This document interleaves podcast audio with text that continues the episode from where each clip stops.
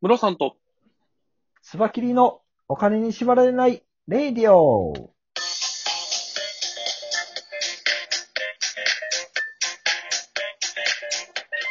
この番組は実業家で経営コンサルタントのムロさんと、スバキリ一味団長のスバキリがお送りするお金と経済のことについて話す番組です。お願いします。イエース。お願いします。さあ、今日の話題は何でしょうかえっ、と、本日はですね、オリンピックのコロナ対策ということで、は東京オい。リンピックの開催に向けて、えー、海外選手、は海い。外から日本に来られる選手に対して、誓約書を書いてもらうようにしましょうという案が、えっ、と、今出てきてますというニュースがありますなるほはい。はい。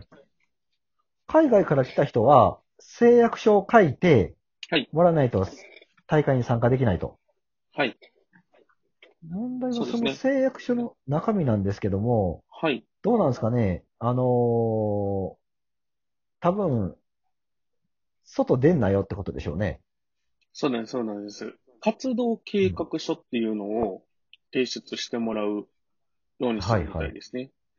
で、その計画を守ることを誓約書として書いてもらうっていうような内容みたいで。なるほど。はい。ってこそとは、う日だ本に来たとて、そのね、か歌舞伎町やどっかで遊ぶなよっていうことですよね。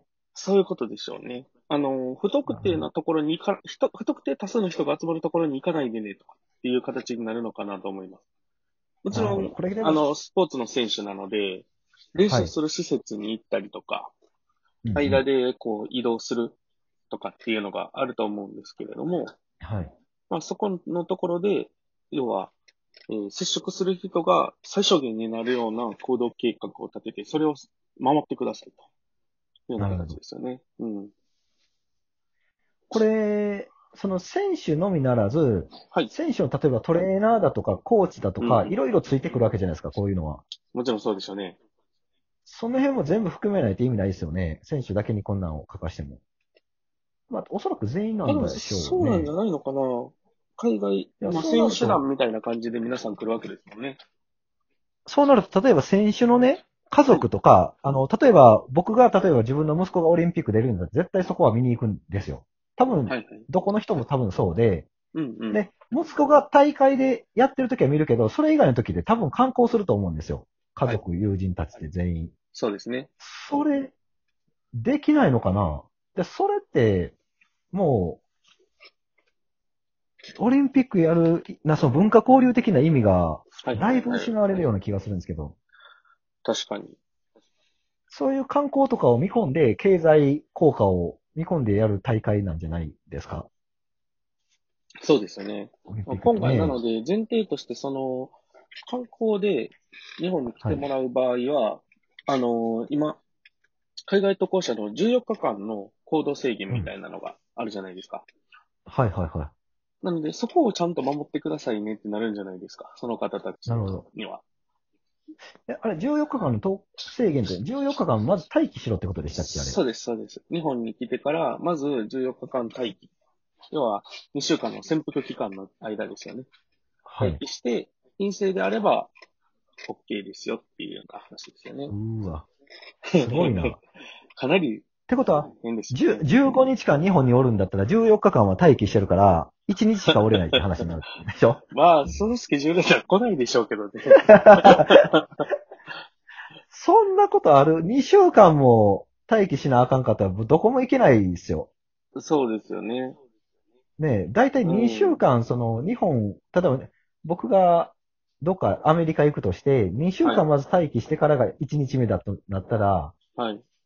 もうちょっと折れないっすもんね、やっぱり。そうです。もう、もう2週間の途中で帰りたなりますよね。ねしかもその間、こう、思う通りに観光とかももちろんできない。で、え。要はホテルに缶詰みたいな多分状態だと思いますので。ですはい。一応今、あの、東京オリンピックのオフィシャルサイトを見たんですけど、はい。 7月23日から開催予定にはなってますね。うんうんうんうん。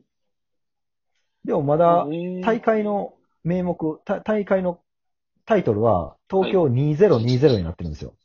はいはいはい。 2020じゃないけどね。ああ、でも2020大会としてやるんですかね。ああ、そういうことあ、でももう多分グッズって全部作っちゃってもんね、2020で。そうですね。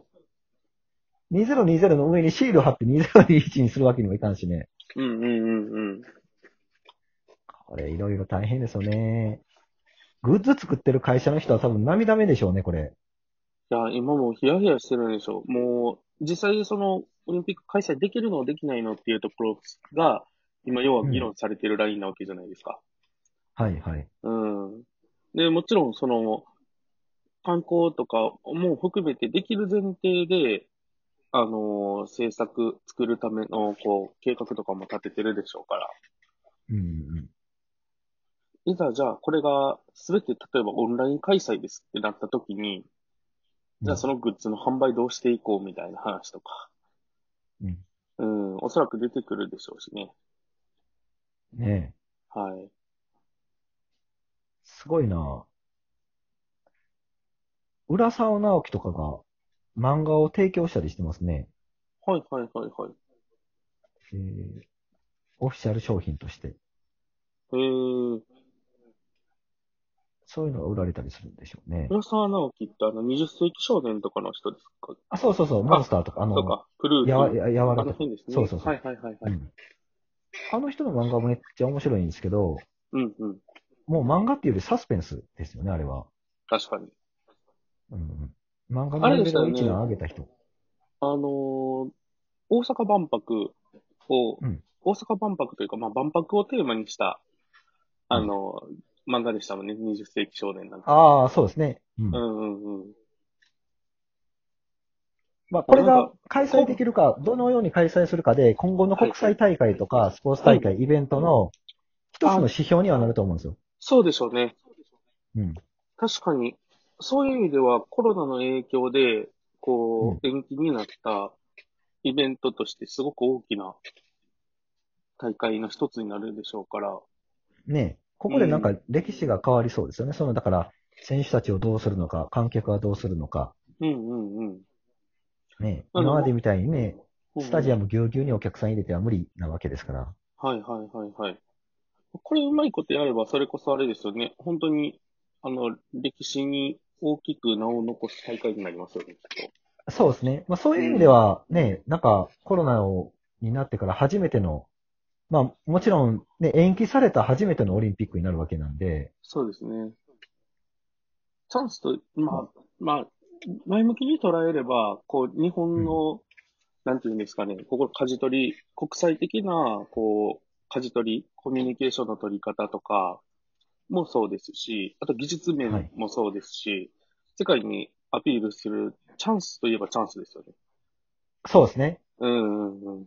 これを成功させることができたら、多分そうなった後の次の2028年の万博は、うんうん。非常に注目を受けるんじゃないでしょうかね。確かに。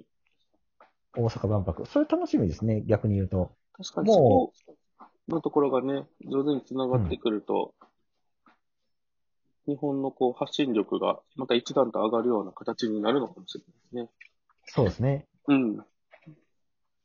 さあのあ、これからあれでしょうね、あの、来年の開催っていうところに向けて、あのーいろんなこう多分、努力がされて、で、それがそこうう、ですね世界にこう発信されていくような感じになると思うんで、はい。なかなかね、なんか自分たちがこう、協力できるようなところで話が出てきてくれたらいいのになとは思うんですけどね。せっかく日本でやる話なんで、うん日本のオリンピック開催を応援したいなっていう気持ちはあるんで。そうですね。うん。これ、でもだから、延期して、はい。来年の7月、どう開催するかによって変わりますよね。開催できるのかどうかもまだ一つあるけど、うん。すごいな。まあ、き近代オリンピック初の延期なので、はい。もうすでに歴史に名を刻んでますけどね。そうですね。今のところまだ、こう、残念な事例としてというか、延期されちゃったっていうところだけで残ってしまってるので、まあそこをこう、ね、日本が、日本のその外交努力っていうところと、まあその、感染に対する、まあ技術面のあの感染感染を避けるための技術面的なところだったりとか、サポートのところだったりとかっていうところで、それを乗り切ったまでついてくると、うん。これは大きな話になると思いますけどね。そうですね。うん。た、あの、ウィズコロナ先進国として、名うんうんを馳せてほしいですね。ぜひ日本には。そうですよね。今現段階でも、世界に比べると、やっぱりコロナの感染拡大のうん。規模がしっかりと抑えられている国っていうので、やっぱり海外かそうらです注ね目はされてるじゃないですか。うんうん。うん。そこのところを、やっぱりこういう世界的な大会、世界が注目する場で発揮できたら、なおいいですよね。ねえうん。まあでも、コロナに関しては、やっぱりその、日本人の清潔さは秀でてますよね。ああ、もうその性格的なところですかね。まず家入る前に靴を脱ぐっていうのが一つ大きくて、ああ、なるほど。家の中非常に綺麗なところ多いんですよ。うん、うん、うん。あの、言ったら床とかに寝れるじゃないですか。日本は。はい。海外は絶対そうじゃないしねうん。靴のまま入るから。まあ、土足でもそ、あの、子供は関係なくゴロゴロ転がるんですよ。はい、はい、はい。そういうことか。うん。そうそう。あと、やっぱりね、飲食店に行ったら絶対にあの、おしぼりとかが出てくるし、うん、うん。もともとそういう抗菌対策は優れてた国だったんですよね。なるほど。まあ、日本は清潔だというところで、はい。その日本がオリンピックどう立ち向かっていくのかを注目していきたいと思います。はい。またなんかこういう取り組み出てきたら、あの、取り上げていきましょね。よう。ろしくお願いします。はいよろしくお願いします。